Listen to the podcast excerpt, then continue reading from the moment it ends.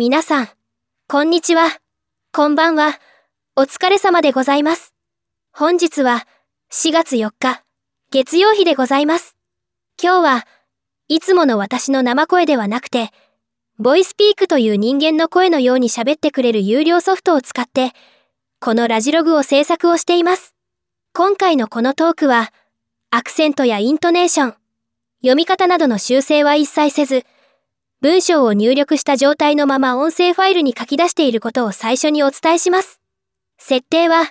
女性1、ポーズは120%、幸せ50%、楽しみ50%。これ以外は標準の設定にしています。以前も、YouTube でラジログを展開している時に、このようなソフトを使って、棒読みちゃん日記として、何回か公開させてもらいました。ネタが詰まってしまった時には、この手のソフトを使って、ネタが思いついた時にテキストベースで文章を作っておけば、気軽にラジログの公開ができるようになるのかな、と考えています。しかも、私の生声とは違って、えーととか、えーとか、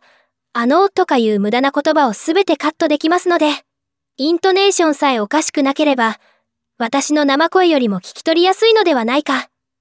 と思うのです。実は、昨日の夜に、このボイスピークという有料のソフトをポチりました。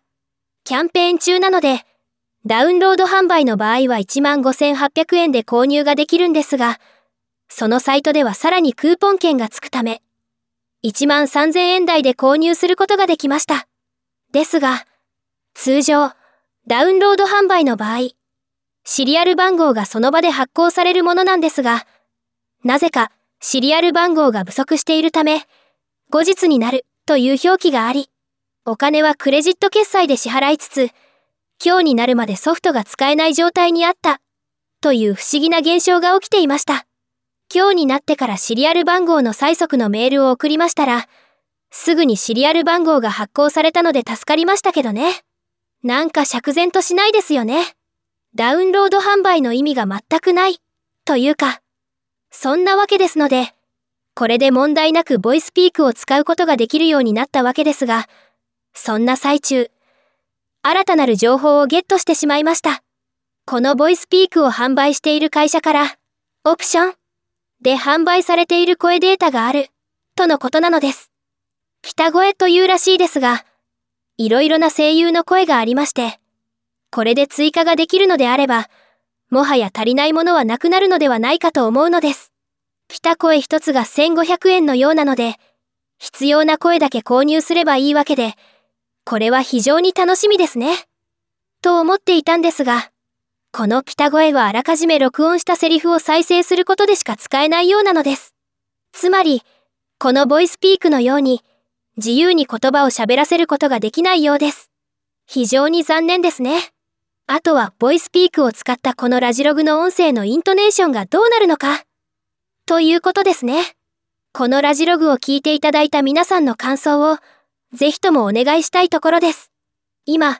この文章を打ち込んで、そこそこの長文になりつつある状況ですが、きっとボイスピークで喋らせると、5分あるかないかくらいの時間ではないかと思うのです。で、現実には3分46秒といったところでした。以前、YouTube で棒読みちゃん日記というタイトルで、今回と同じようにソフトでトークを喋らせるという手法で、2つ ?3 つ作って公開しましたが、あの時もイントネーションの処理でかなり手間がかかったんですが、テキストの文字情報をかなり打ち込んだつもりでも、実際に音声にすると想像よりもかなり短い音声となっていた記憶が残っています。このボイスピークを使ってポッドキャストを作れば、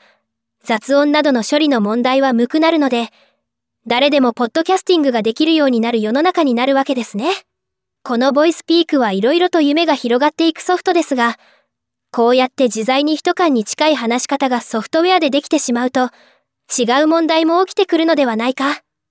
と心配になってきますが、まあ悪いことをする人間が現れるまで、もう少し時間がかかるでしょうね。さてさて、今、私の中で最も心配なことは、ポッドキャストが全然伸びないこと。それから、朗読動画は手間がものすごくかかっている割には再生数が全然伸びていないことです。ポッドキャストは私がただ一人で自己満足で話しているだけの状態なので、視聴者が増えないことは当然かもしれませんが、朗読動画はもう少し伸びてくれてもいいんじゃないのかな？とは思うのです。やはり、宣伝力があまりにも足りなさすぎなのでしょうかね。もともと YouTube チャンネルのラジオのっぴーは、登録者数がたったの18人しかいませんでしたので、他から集まってくる人がいなければ、再生数がしんびるわけがないんですよね。しかも、骸骨騎士様、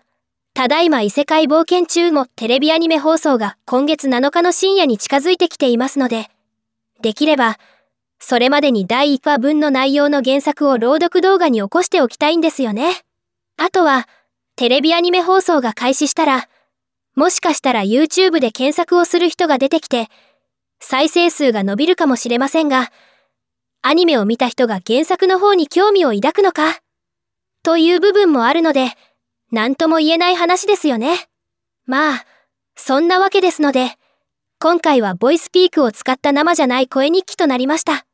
また次回をお楽しみください。それでは、また。